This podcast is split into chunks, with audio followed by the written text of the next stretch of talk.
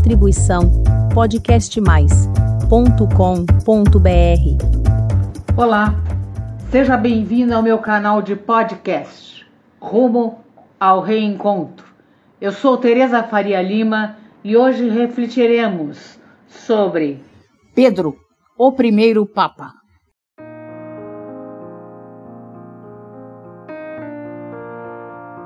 No dia em que João Paulo II morreu, foi retirado de sua mão esquerda um dos símbolos mais tradicionais do poder papal, o anel do pescador.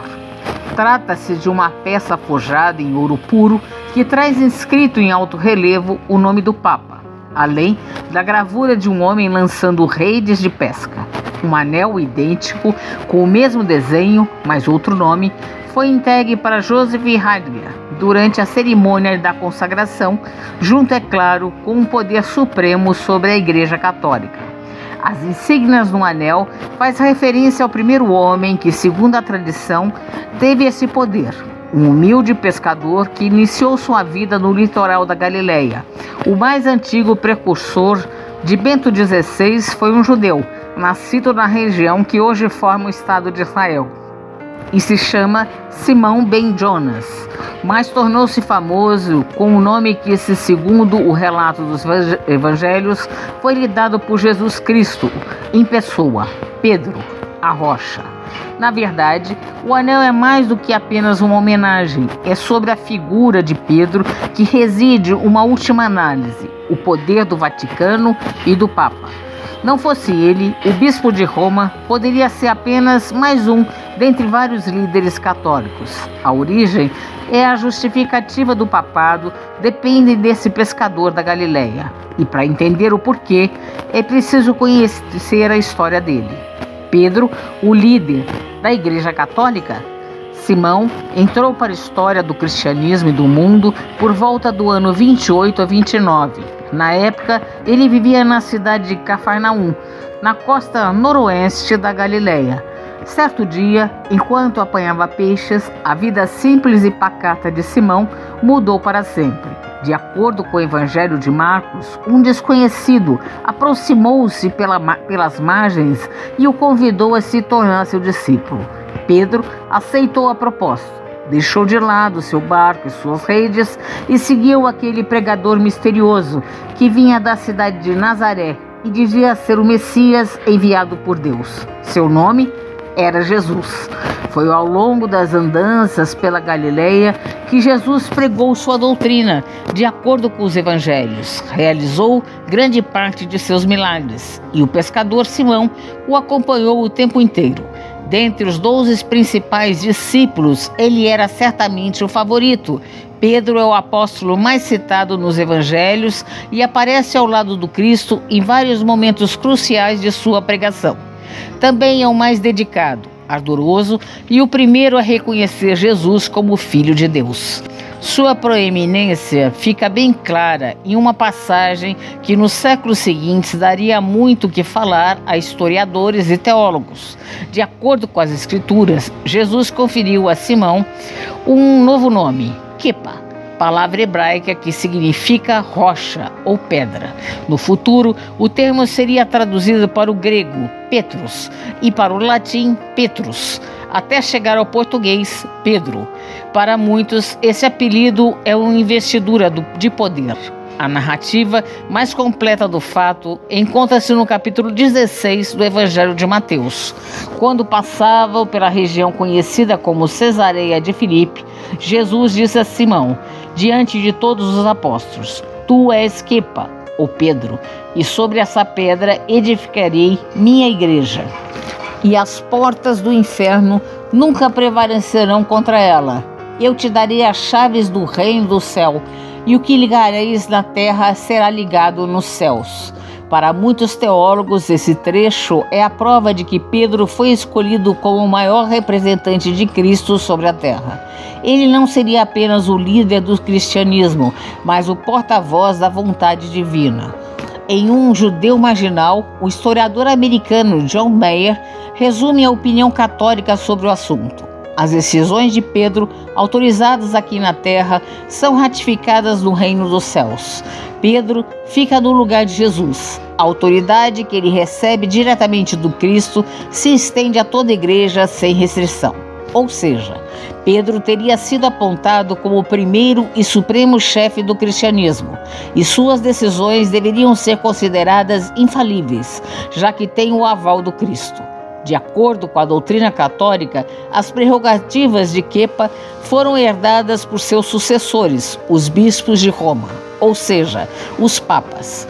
Mas para entender por que o Vaticano se considera o herdeiro legítimo de Pedro, é preciso dar uma olhada no que ele andou fazendo em suas últimas décadas de vida. Pedro, o primeiro bispo de Roma, Logo após a crucificação de Cristo, no ano 30, o pescador da Galileia passou a chefiar a igreja recém-nascida. Além de organizar os fiéis em Jerusalém, o primeiro centro da nova religião, Pedro pegou nas cidades distantes como Corinto, na Grécia, e Antioquia, na atual Turquia. Sua importância como líder do cristianismo primitivo foi gigantesca. Entretanto, pouco se sabe sobre a vida de Pedro, em especial sobre suas andanças finais. A maior parte das informações a seu respeito vem dos evangelhos dos Atos dos Apóstolos e das epístolas, ou cartas, escritas pelos primeiros discípulos de Cristo. Outras pistas podem ser encontradas em textos de alguns historiadores antigos que escreveram no primórdio do cristianismo ou pelas lendas que se formaram ao seu redor. É só. Uma antiquíssima tradição católica garante que o apóstolo viajou para Roma em meados do século I, fundando a primeira comunidade cristã na cidade. Essa hipótese é fortemente sustentada por historiadores como Eusébio de Cesareia, que, embora tenha vivido cerca de dois séculos depois de Pedro, fundamentou sua obra na opinião de autores mais antigos. Verdade ou não, o fato é que já no século II, Pedro era tido pelos líderes católicos como o primeiro bispo de Roma. E mais, de acordo com a Ata dos Mártires, documento composto pelos primeiros cristãos, foi no território da moderna capital italiana que o maior dos apóstolos encontrou a morte provavelmente na época do imperador Nero. Segundo Orígenes, um erudito do século III, Pedro foi preso pelos romanos e condenado à crucificação. Julgando-se indigno de morrer da mesma maneira que Jesus, ele pediu que crucificassem de cabeça para baixo, e seu desejo foi atendido. Durante o século XX, investigações arqueológicas feitas a pedido do Papa Pio XII descobriram um grande cemitério cristão no subsolo do Vaticano, sobre a atual Basílica de São Pedro. Os arqueólogos concordam que a necrópole datava do século I e que provavelmente um grande mate ali fora enterrado. Ninguém sabe quem, mas muita gente jura de pé junto que era ninguém menos que Simão de Galileia. A presença e o martírio de Pedro na cidade é, foram usados para comprovar o primato de Roma. A ideia de que o Vaticano e seus bispos, ou melhor, a ideia de que o Vaticano e seu bispo herdaram a liderança cristã em linhagem direta do escolhido de Jesus Cristo. Mas não faltou quem questionasse tanto sua posição como porta-voz de Cristo quanto o direito dos bispos romanos de se declararem seus herdeiros. Papas, herdeiros de Pedro, a relação entre Jesus e seus discípulos favoritos nem sempre foi um mar de rosas. Embora tenha sido escolhido para guiar o rebanho de Cristo, Pedro também recebeu críticas violentas do Mestre. O Evangelho de Marcos conta que, quando Jesus anunciou que sua missão divina era ser preso, torturado e crucificado, Pedro tornou-o à parte e começou a repreendê-lo. Jesus então disse: Afasta de mim, Satanás, pois teus sentimentos não são os de Deus, mas dos homens. Há também o famoso episódio da noite que Jesus foi preso. Conta a Bíblia que Cristo havia reunido seus apóstolos para uma ceia, a última que fariam juntos. Voltando-se para Pedro, disse: Ainda hoje, antes que o galo cante, tu me negarás três vezes. E Pedro, mesmo que seja preciso morrer contigo, jamais te negarei. Horas depois, Jesus foi preso e levado à casa do sumo sacerdote Caifás, onde se reuniu o conselho religioso judaico, que acusava Jesus de blasfêmia por se declarar o Filho de Deus. Pedro seguiu o mestre e se misturou à criadagem da casa para espiar o interrogatório. Alguns servos o reconheceram como um dos seguidores do Nazareno e Pedro, com medo de ser preso, repetiu três vezes que não conhecia Jesus. Nesse momento, o galo cantou e, de acordo com o Evangelho de João, Jesus o olhou diretamente. Percebendo o que fizera, o apóstolo foi para a rua e chorou amargamente. Mais tarde, a liderança de Pedro seria criticada por seus próprios aliados. A polêmica mais contundente foi levantada por Paulo de Tarso, outro discípulo ardoroso responsável por grande parte da disseminação do evangelho em terras pagãs. Em sua epístola aos Gálatas, Paulo acusa Pedro de certa relutância em entregar-se à conversão dos gentios, ou seja, os povos não judeus. Para Paulo, certos costumes judaicos, como a circuncisão e a restrição alimentar, não deviam ser impostos aos estrangeiros interessados em abraçar o cristianismo. Esse episódio da vida de Pedro inspira nada menos do que os grandes cismas do catolicismo. Com base neles, no século II, seguidores do gnosticismo, vertente cristã que não aceitava hierarquia católica, empreenderam uma verdadeira campanha de difamação contra Pedro. Em 1050, a polêmica se tornou tão grande que acabou rachando para sempre a cristandade. Os líderes religiosos de Constantinopla, atual Istambul, Turquia, repudiaram a autoridade do Vaticano e formaram a Igreja Ortodoxa. No século XVI, o monge alemão Martinho Lutero repetiu o gesto, dando origem ao protestantismo. Esses movimentos negavam antes de mais nada, a autoridade suprema do papado sobre o cristianismo.